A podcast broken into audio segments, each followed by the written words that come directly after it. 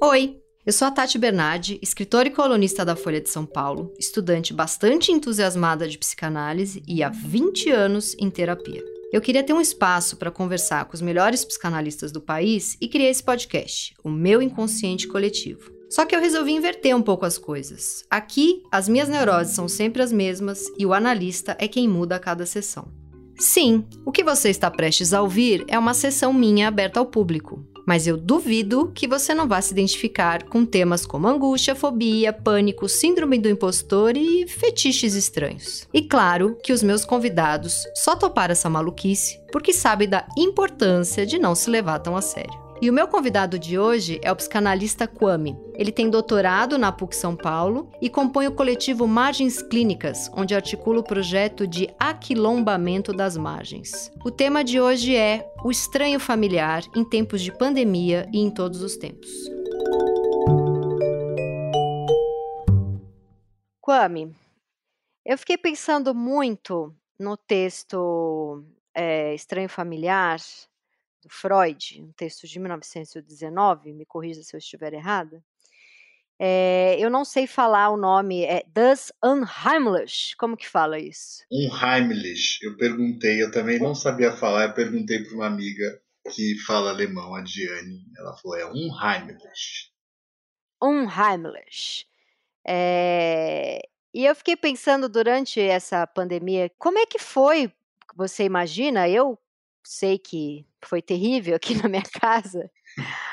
E mas esse estranho familiar, né, para as pessoas que estão trancadas dentro de casa e que tiveram que se haver tão profundamente com o com tudo que há de mais estranho dentro da casa delas, convivendo tão de perto com a família, porque sair para ir para o trabalho, passar 10, 12, 15 horas fora de casa, e agora está tão, tão trancado dentro de casa, não só convivendo tão de perto com, com, é, com o marido, com a esposa, com os filhos, mas muita gente acabou para quarentenar mais próximo, acabou indo para casa da mãe e do pai, quarentenou com irmãos uhum. e com uhum. tios e etc.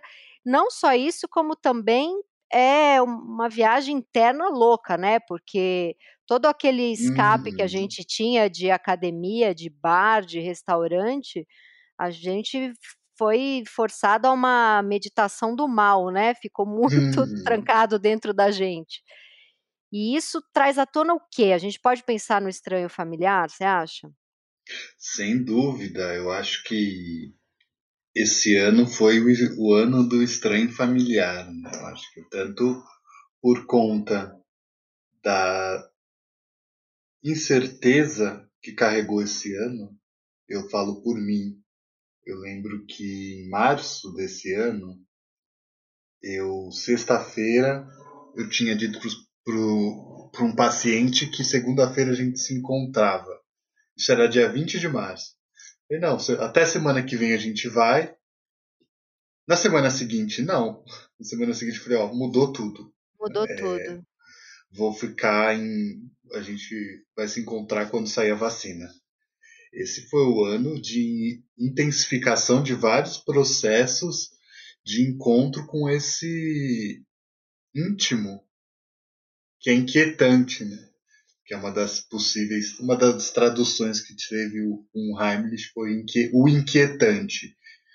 Esse de tão íntimo, né, de tão é, de tão perto, como diria o Caetano, ninguém é normal, é, se intensificou e isso se vê no aumento de procura de é, tratamentos analíticos, tratamentos psicoterápicos, enfim, de uma maneira geral, porque Você acha que aumentou, pessoas... aumentou a galera? Foi mais para terapia esse ano? Todos os meus colegas estão sem agenda.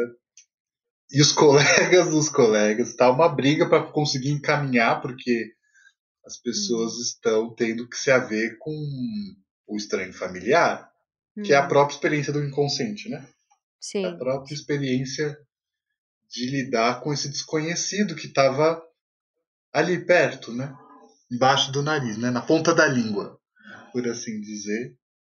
E, e que a gente atropelava ele com idas a shopping, restaurante, viagens, encontrar amigos e trabalho. De todas as formas. E, e agora a gente tem aí é, um aumento de uso de psicofármacos, é, as várias formas de se terapeutizar, como álcool, hum, enfim, os mascaramentos para esse encontro, né, para de alguma forma aquietar isso que nos perturba, né, e que nos constitui, né, esse, essa estranheza que nos constitui, né, por isso que é estranho familiar, são várias, né, a gente tem desde conversas cotidianas que a gente tinha com o padeiro na rua, a, sei lá, uh, viagens, enfim, a gente vai tentando de alguma forma fugir dele, né? E aí a gente, quando a gente ficou trancado dentro de casa, a gente viu que o espaço para fugir era menor. Ainda dá, mas. E acho que se essa angústia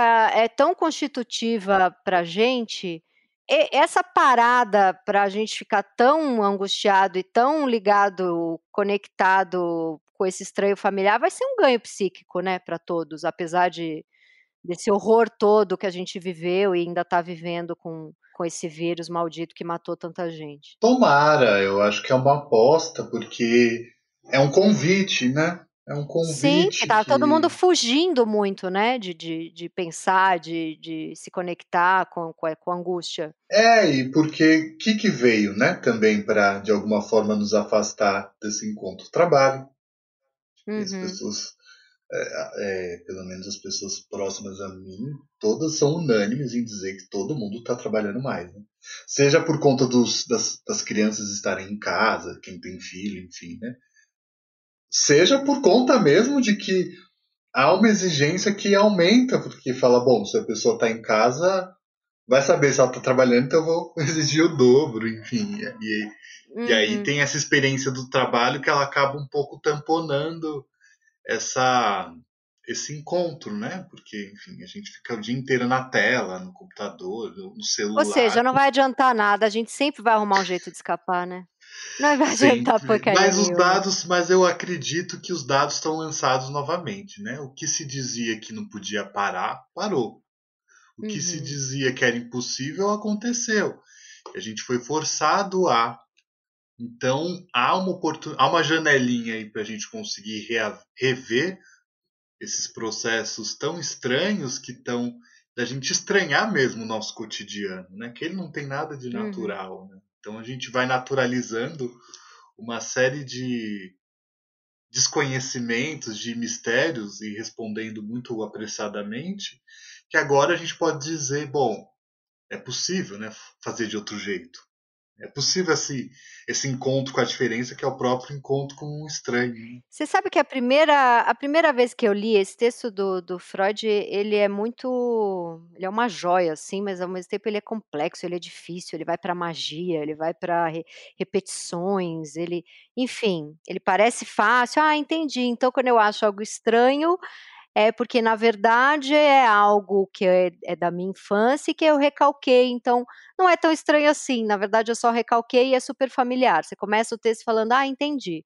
Aí ele vai ficando complexo e complexo, e aí Sim. você fala, pô, eu não entendi mais nada, né? É... E aí é muito interessante porque tem é, aquele texto, aquele conto, O Homem da Areia, que aí na, na época uhum. faz tempo que eu li esse, esse texto o Estranho Familiar do Freud, mas eu lembro que esse conto do Homem da Areia é, é um conto de terror, né? De um. Eu não vou lembrar o uhum. nome do escritor agora, mas é um conto é do Hoffman. século XIX, né? Hoffman, exatamente.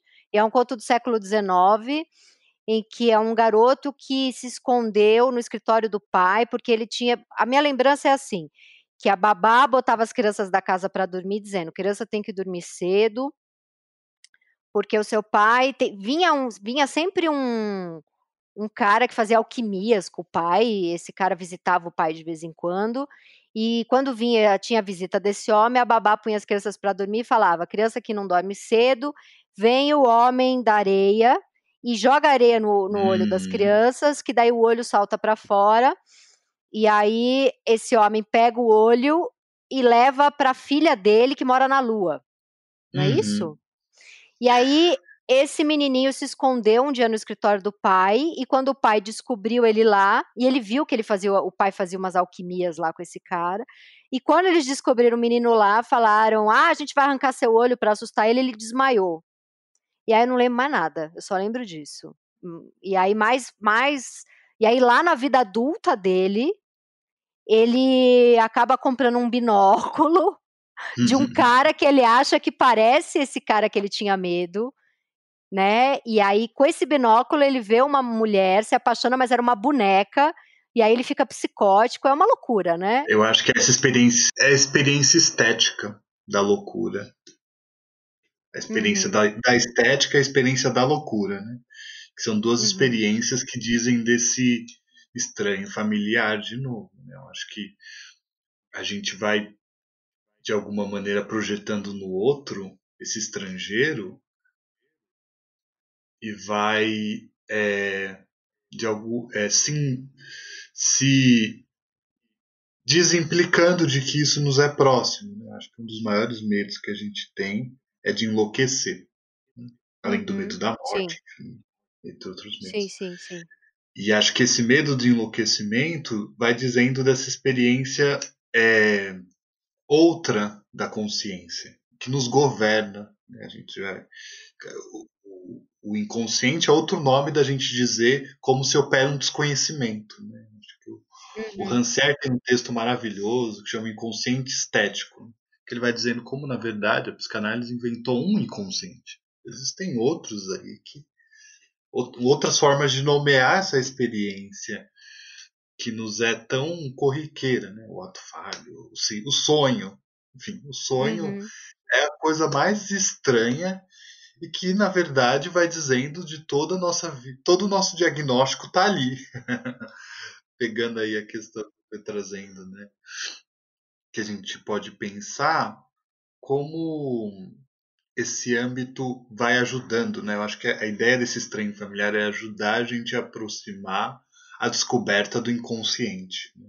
esse inconsciente psicanalítico, né? E como que o Freud chegou? Ele manda essa carta para o Sandor Ferenczi, né? Em 1919. Ele, e, e, e ele escreve isso. essa carta perto do Totem e Tabu, não é? É mais ou menos esse ano.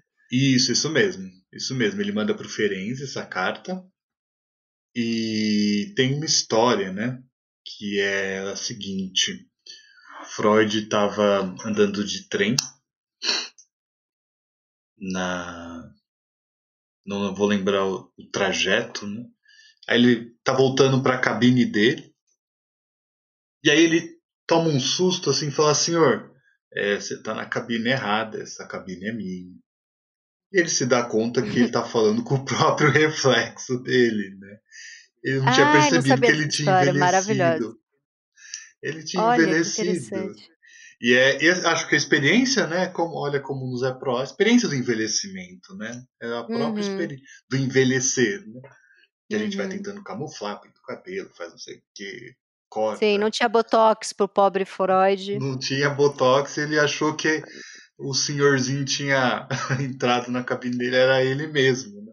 Uhum. E aí ele vai falando sobre essa experiência do estranho familiar, tipo, nossa, né, como é que como é que eu pude me, né, me enganar desse jeito, né, de que, bom, o velho. Quando eu fiquei quando eu fiquei grávida, eu já falei isso aqui um milhão de vezes nesse podcast, mas enfim, como é a minha sessão de terapia, eu posso falar quantas vezes eu quiser. É, quando, quando eu fiquei grávida, eu achei a coisa mais estranha do mundo. E as pessoas falavam pra mim: você não tá muito feliz? E eu falava: ah, tô, mas eu pensava, eu só tô achando muito estranho, muito estranho, muito estranho, muito estranho. E eu não tinha apoio da, da, das minhas amigas para poder falar o quanto era estranho. E eu tinha esse apoio só na terapia, que eu falava para minha analista, é muito estranho. Ela falava, eu sei, é muito estranho. Eu só tinha esse apoio na terapia. E eu fiquei é, relendo hoje um pouco do, desse texto do Estranho Familiar, que ele fala que é uma dessa lembrança, né, de algo que a gente recalcou, uma lembrança da primeira infância, enfim. Que se que se a gente acha estranho é algo que a gente já viveu, eu fiquei pensando, se eu achei tão estranha a gravidez, o que, que é isso que eu vivi na infância que eu poderia estar tá lembrando? O que, por que que, uhum. né, o que, porque é muito assim, enfim, tem um outro ser humano dentro de você, você tá grávida, você vai uhum. se tornar mãe. Uhum. Eu fiquei, aí eu fiquei pensando, o estranho é que, na verdade, é, a lembrança ou a proximidade disso era da minha relação com a minha mãe? Porque agora era, era eu e um bebê, e um dia já tinha sido eu como bebê e minha mãe como mãe, o que, que poderia ser essa minha lembrança, né, para linkar com o estranho familiar? Você acha? Olha, é, é muito rico você trazer uma experiência da gravidez, porque eu acho que ajuda a gente a entender o quão estranho é nosso mundo, na verdade, né? Você tem tomando uma perspectiva de alguém que nasceu, você fica pensando, nossa, por que, que me colocam na água todo dia?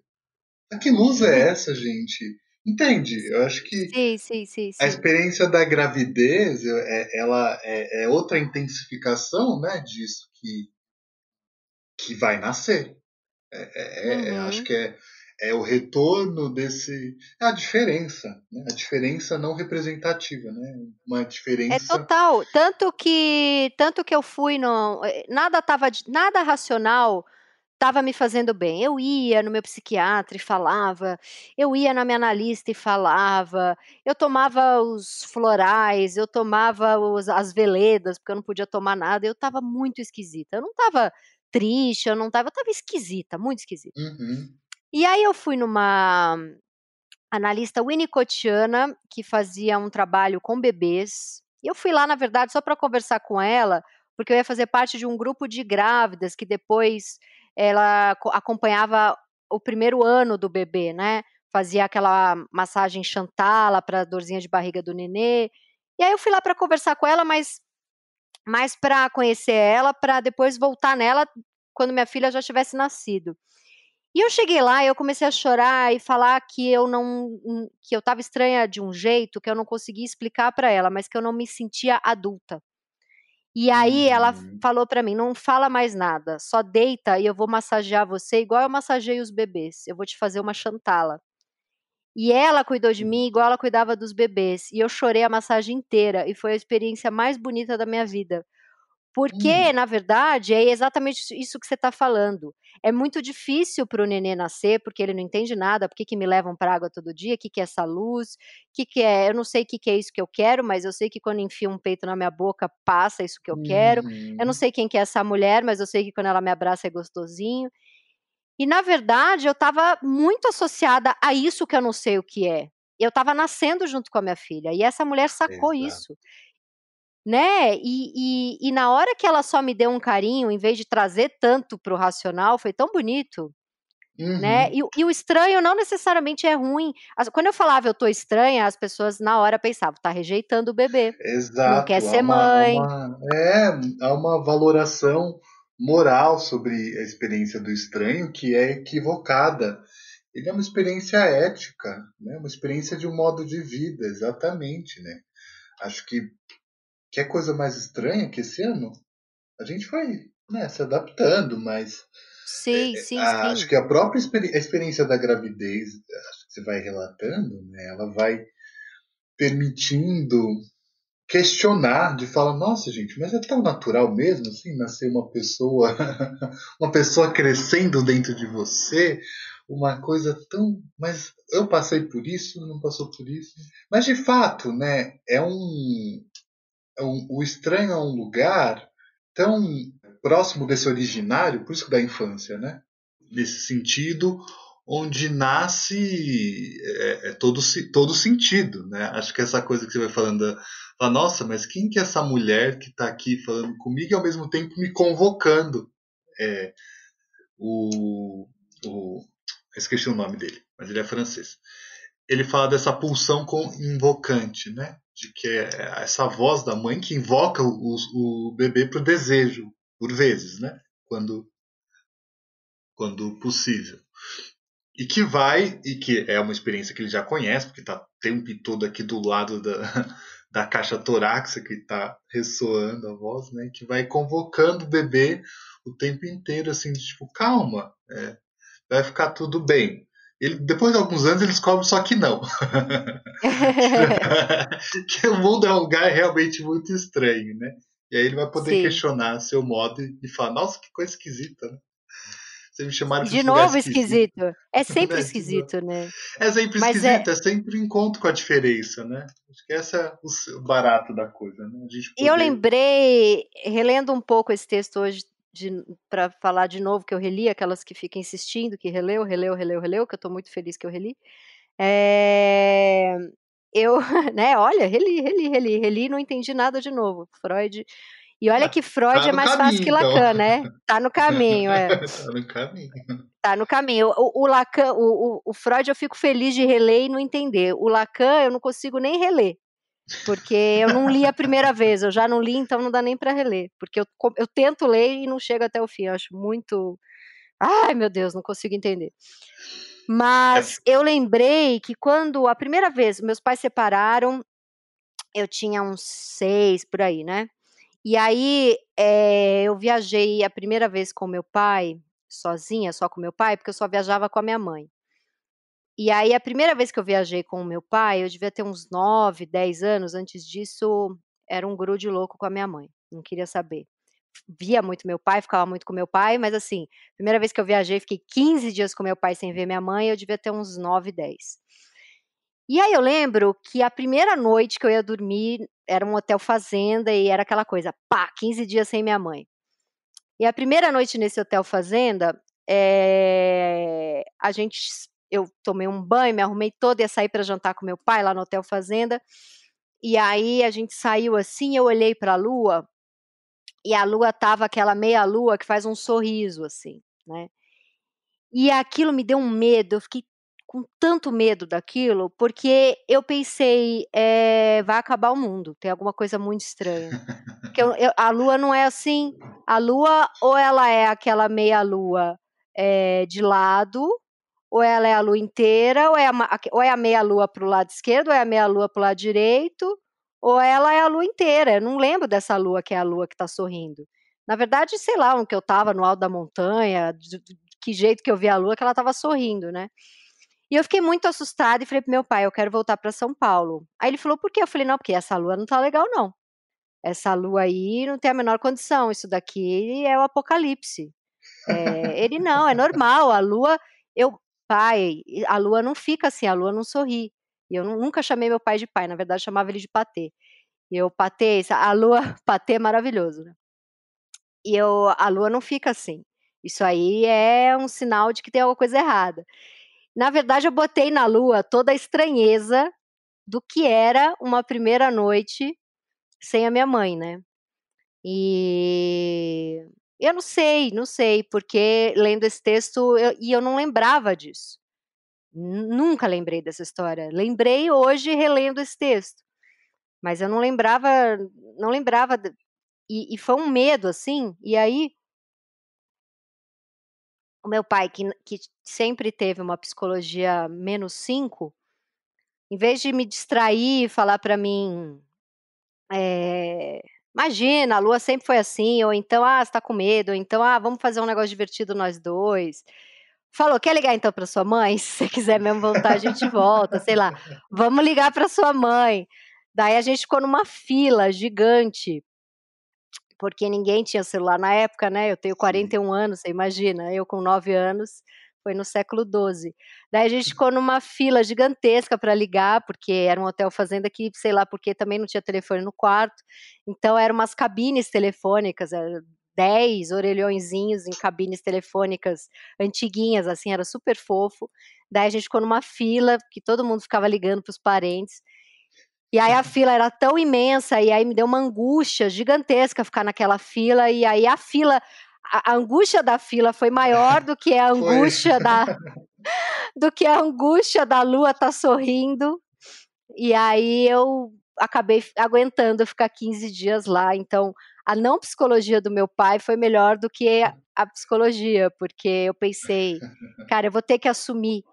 Isso, isso, isso foi muito interessante da minha infância, assim, como meu pai não nunca nunca conseguiu ser é, uma, uma voz mesmo, assim, ativa, sabe?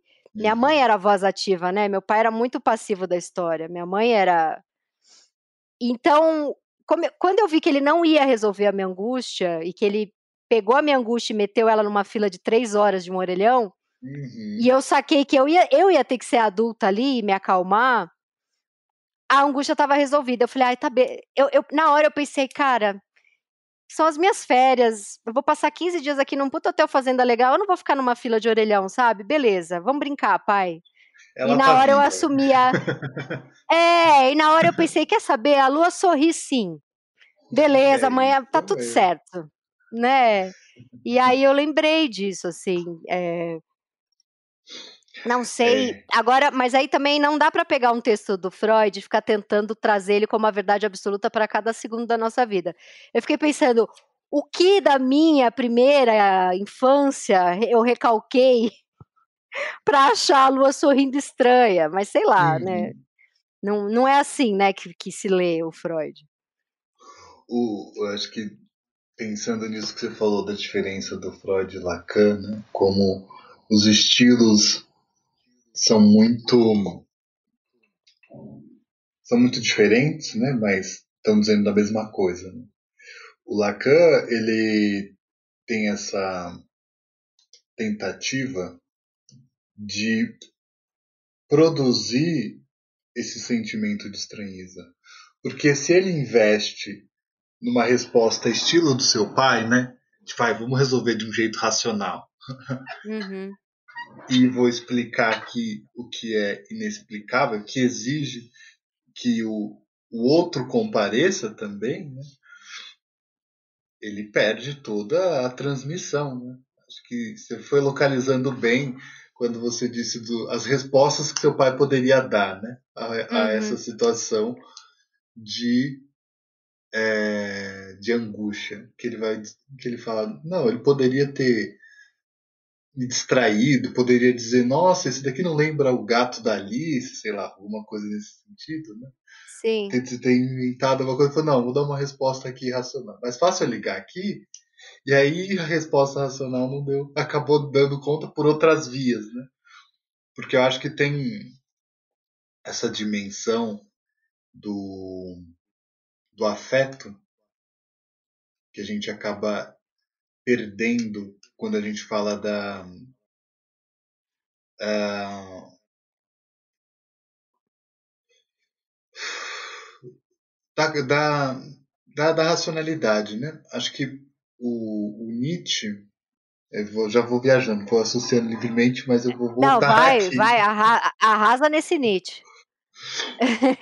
O Nietzsche vai falando que a nossa consciência, né, na verdade é uma pequena razão, né, porque Uhum. O afeto, ele tem uma potência de avaliação outra, né. O medo ali da da da lua era o próprio medo da separação, né, da separação de Uhum. de tipo: "Nossa, será que minha mãe tá viva? Será que" é o fim de um mundo. Tem razão, era o fim de um mundo. E que bom que ele Uhum. acabou, né, até pra você poder emergir enquanto sujeito, né, É, e é muito doido porque, conseguir assim, o mundo o mundo acabou e a lua tá rindo. Era um pouco isso, sabe. Como assim a Né. lua tá rindo? Era pra lua tá minguante. Era pra lua tá chorando, Exato, por que a era lua tá rindo? É. Porque, eh, no no fundo, no fundo, né, tinha ali uma experiência de tipo: "Nossa, que bom, né, vou poder Uhum. aqui me constituir de outra forma". Foi ali na Sim. fila de 3 horas, né, que você teve que dar uma resposta, teve que subjetivar isso, né.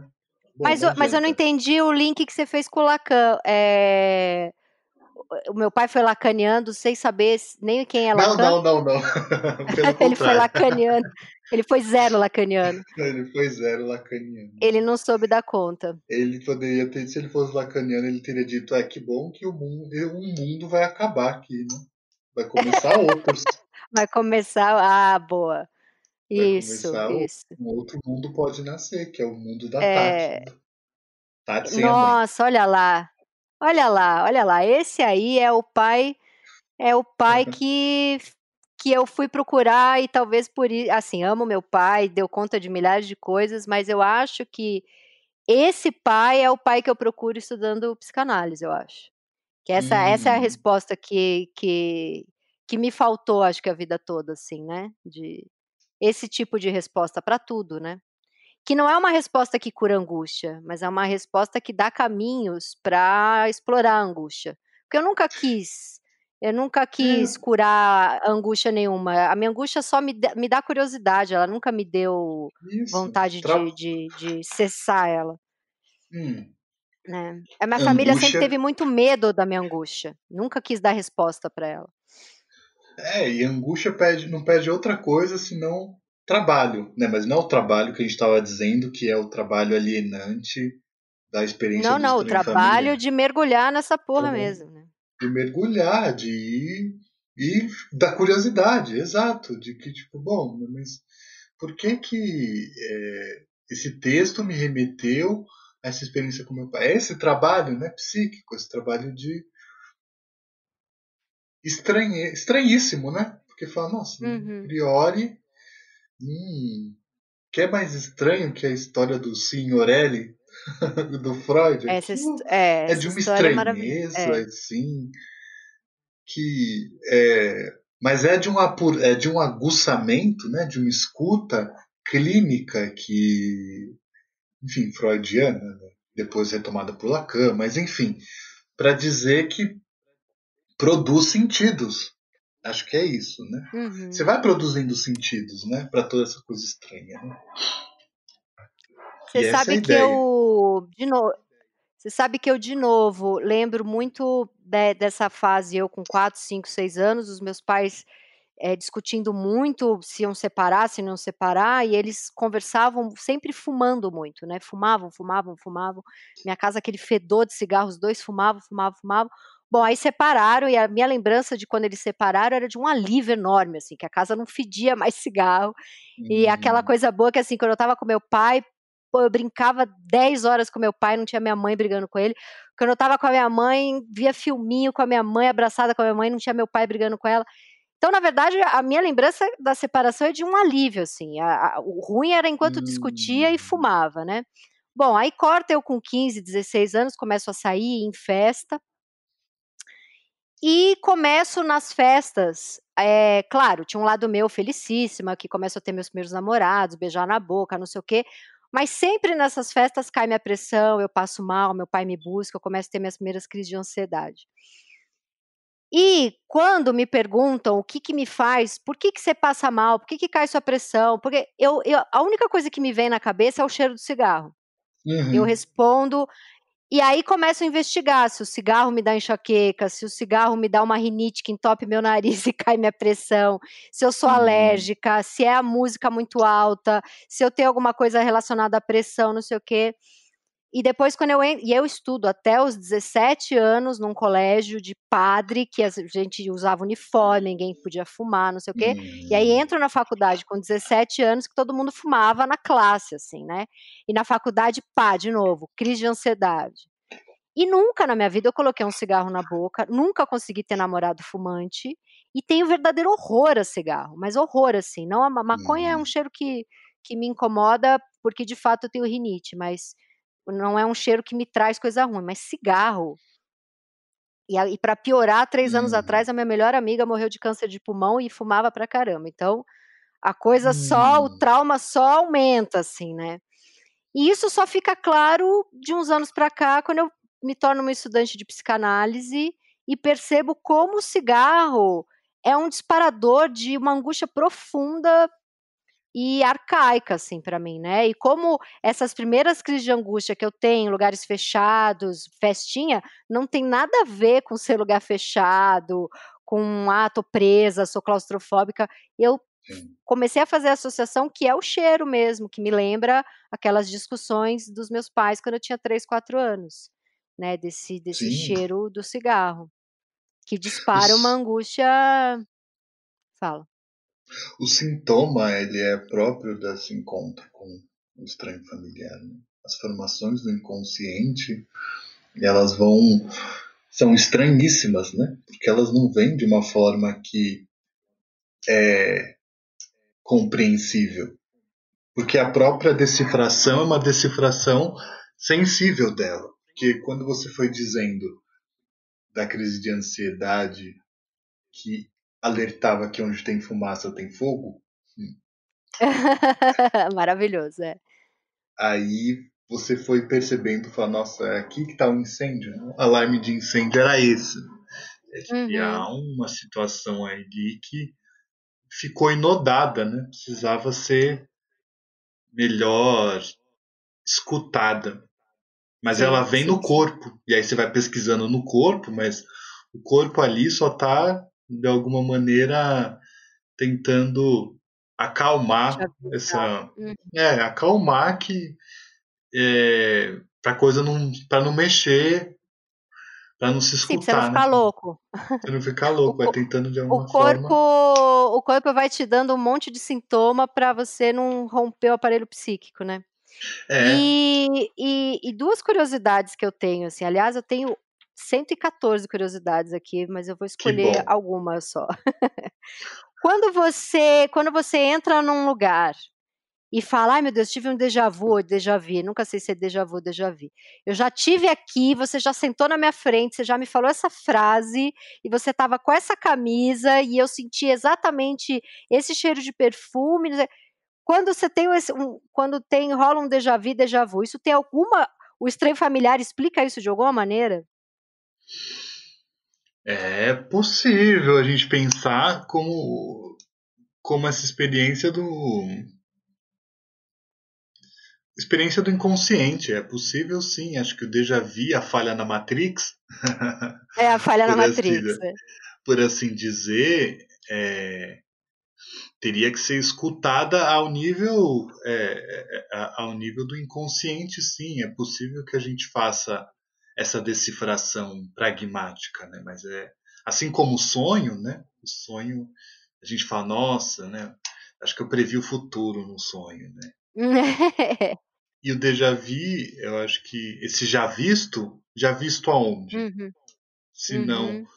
em outro, em outra cena, né? Em outro Sim. âmbito que não esse que a gente vai tomando como da vigília, como do consciente. Já viu de alguma maneira, é, já viu no inconsciente, já visto, sim. já visto pelo inconsciente, sim. Experiência que não tomada na sua percepção é, racional, né? De novo, né? Acho que já senti esse, é, já passei por aqui, já passei por essa situação, né? A crise de ansiedade é um déjà vu. É, você acabou de dizer um déjà vu. O cigarro. A, a crise de ansiedade é um déjà vu. É, o é, cigarro. Quando vou voltar para vou voltar para outra coisa que eu volto aqui toda vez também nesse podcast, que é um maior disparador de crise de pânico que eu tive na vida, que é aos quase 30 anos de idade, 28 anos de idade, eu fui fazer um projeto no Rio de Janeiro. A vida toda morei em São Paulo. É, e aí eu fui fazer um projeto na Globo que eu tive que morar oito, nove meses no Rio. E aí, enfim, é, foi bem angustiante porque assim, esse projeto falaram para mim, vem, eu não sei se você vai ter que ficar um mês ou um ano, mas vem. Isso já foi terrível porque assim, uhum. eu vou uhum. ficar um mês ou um ano, eu faço mala para um mês ou um ano. Então assim, tiraram totalmente a minha meu ir e vir, minha liberdade. Isso já foi uma angústia louca. Mas enfim, eu fui acabou durando oito meses e pouquinho. Nossa. E aí é, eu morava num apartamento. Era tudo para eu ficar maluca, assim. Me alugaram um apartamento dizendo que era uma rua super tranquila. Eu dei três meses adiantado o valor do aluguel, porque a mulher me fez lá um desconto. E, a, e, o que rolou é que eu achava o Rio de Janeiro muito estranho, eu achava tudo estranho, eu achava as pessoas estranhas, eu achava o jeito, da, da as como as amizades se davam muito estranho é, o jeito do carioca, o jeito. São Paulo é todo para dentro, eles são todos para fora, eles te convidavam para as coisas e não, eram, e não era para valer. A maneira como a reunião acontecia, a maneira como tudo, tudo. Eu lembro que eu, eu lembro de uma experiência que eu entrei numa farmácia e numa farmácia não, ó, o ato falho, eu entrei num supermercado e falei, onde, onde eu compro o hum. galão de água, garrafa de água? A mulher olhou para mim e falou, quê? Água? Tipo, achando esquisitíssimo que eu ia comprar água. E parecia que eu tinha falado, hoje eu compro um é, arma, que eu quero assassinar é. pessoas, né? Então, assim, tudo que eu falava não era, não, não me entendiam. Enfim, né? E, E no fim, aqui eu tô há oito anos casada com um carioca, Uhum. Hum, né? E eu só monto grupo, eu, eu, trabalho com roteiros de humor, eu só monto grupo com carioca, porque o humor de São Paulo não me agrada, o humor carioca, só carioca sabe fazer comédia bem feito. É, minhas, boa parte do, dos, meus ami, dos meus melhores amigos é carioca, e, e é isso, assim. Agora, o que, que eu vi ali que, né, que me soou tão estranho? E o que, que eu vi ali que faz tão parte de mim, né? Porque eu fico pensando, se a gente for. E eu acho que tem tudo para a gente considerar esse estranho familiar como um, um, um, texto importante da gente olhar hoje em dia, que até uma crônica recente que eu fiz na Folha, que enquanto a gente ficar falando nós, os bons, contra eles, os maus que elegeram o Bolsonaro, a gente está ferrado. O que a gente tem que fazer é todos os dias olhar para o nosso pequenino fascismo de cada dia e lutar contra ele, porque está uhum. dentro da gente. Uhum. Né? Eu acho que está dentro da gente. Um, um, todo dia brigar, a gente tem que brigar todo dia com o tantinho que está dentro da gente de é, conservadorismo, de preconceito, de um pouco de fascismo, de tudo. Todo dia brigar uhum. com isso, uhum. todo dia brigar com isso. Não é eu que sou, né, esse elitismo do bem, né? E então, uhum. o que, que eu uhum. vi de tão diferente ali no Rio de Janeiro que, na verdade, me fez casar com um e, e me encher de amigos, né? O que, que é isso de estranho que, na verdade, eu estava olhando para um espelho meu ali, né? Um, é, é, um muito... espelho, e, e é o mais interessante, né? Um espelho na sua diferença, né? Que ainda que você ainda não tivesse tão habituada a, a, a conseguir perceber que estava gostando daquilo tudo, né? que, que na Exatamente. verdade havia, havia, um horizonte desejante ali já, né? Tanto que casou. Total. Total, que... eu fiquei, foram oito, só te cortando aí, depois eu juro que eu deixo você falar. Eu fiquei esses oito meses no Rio de Janeiro absolutamente virgem, porque eu falei, não tem nada a ver, eu não vejo charme em ninguém aqui, eu fiquei assexuada. Voltei para São Paulo, namorei seguidamente quatro cariocas. Ou seja, eu tava ali numa tesão, só não tava sumindo. Eu fiquei. Foi, porque, na verdade, eu cheguei lá sofrendo um mega bullying. Eu era uma paulistana, snob, que vinha do mercado publicitário. O carioca me quebrou em todos os sentidos. Uhum. Né? Me, uhum. me quebrou em todos os sentidos. E foi bom para ter o gingado, eu precisei, precisei ser quebrada, né? Eu, vi, eu cheguei dura, eu cheguei dura ali, né? Mas agora que deixa bom você que falar. se permitiu, porque que, que, que, por que, que essa experiência do Freud, né, com que ele vai contando, que ele viu, se viu no espelho, né, experiência narcísica, Sim. e já não era mais ele mesmo. Né? E que bom que não era mais ele mesmo. Ou ele envelhece ou ele morre. Né? E, e, acho que o que você vai dizendo, Sim. né, do, desse encontro com o Rio de Janeiro, te quebrou nesse narcisismo, né, de que, tipo, nossa, né, acho que tem mais do que vi, do que se vê, né? Do que do que no do que próximo desse imaginário nosso, do que a gente gosta, do que a gente é, da nossa identidade, né? Por isso que eu fui resgatando essa ideia da diferença, né? Que é o encontro com a diferença. O encontro com a diferença é o encontro com o horizonte desejante. Né? Ele não é um encontro com o mesmo, ele é um encontro com essa singularização. E aí você foi se singularizando a partir uhum. disso, né? Você foi se é, aproximando disso que é estranho, que é de tão íntimo, de tão íntimo, é toca todos nós. Né? Acho que é isso. Né? Quando a gente fala do estranho familiar e disso que a gente rejeita no outro, que a gente projeta no outro enquanto ameaçador, você deu o exemplo do, do bolsonarismo, né? É, é uma experiência, enfim, que a gente compartilha em alguma medida no que tange a, a, a os microfascismos né, que a gente tem. Acho que uhum. não é uhum. que há um Bolsonaro em todo mundo, não é isso, né? Mas, é Mas há um há... tiozinho fascista em cada fígadozinho todo... nosso, né? Dá, há, um, há uma há uma instância nossa que a gente vai tentando regular, mas que ela tá lá por mais que a gente sim. tente moralizar, dizer nós somos, nossa, bom, mas é, quando você vê bem mais de perto, você vai vendo que tem algo inquietante que quando escutado com atenção vai falando, nossa, né, eu me afastei tanto desses desses cariocas e eu acho que eu gosto desse humor, eu gosto que eu gosto dessa coisa tive que é a experiência da análise quase, né? Total. Acho que não total. foi por acaso que você foi fazer análise com cariocas, né? Exatamente, exatamente. É uma experiência do do desse até uh, voltando àquilo que a gente estava dizendo, né? A Neuza Santos Souza, uma psicanalista negra é, baiana, já falecida, ela tem uma frase muito interessante. Ela tem um texto que chama O Estrangeiro, Nossa Condição. E ela vai dizendo, né, contra todas as formas de racismos, de, de cultura, de, de, de raça, o estrangeiro. Porque o que, que aconteceu? Você foi se estrangeirizando. Né? É, acho sim, que esse que é sim. é o, o, o, próprio da, do processo analítico, né? Uhum. Sua, de maneira aqui bem grosseira, é essa estrangeirização. Né? Você pode se tornar sim. uma paulista carioquesa. Total. E, e, é muito. E o carioca é muito estrangeiro para o paulistano, porque aqui a gente está tão preocupado com o que fulano faz, onde que fulano trabalha, quanto que fulano ganha, e você chega lá no Rio de Janeiro, o cara tá de sunga molhada tirando dinheiro do caixa eletrônico. Isso uhum. é um uhum. tapa na cara, uma cotovelada no olho do paulistano. Isso é maravilhoso.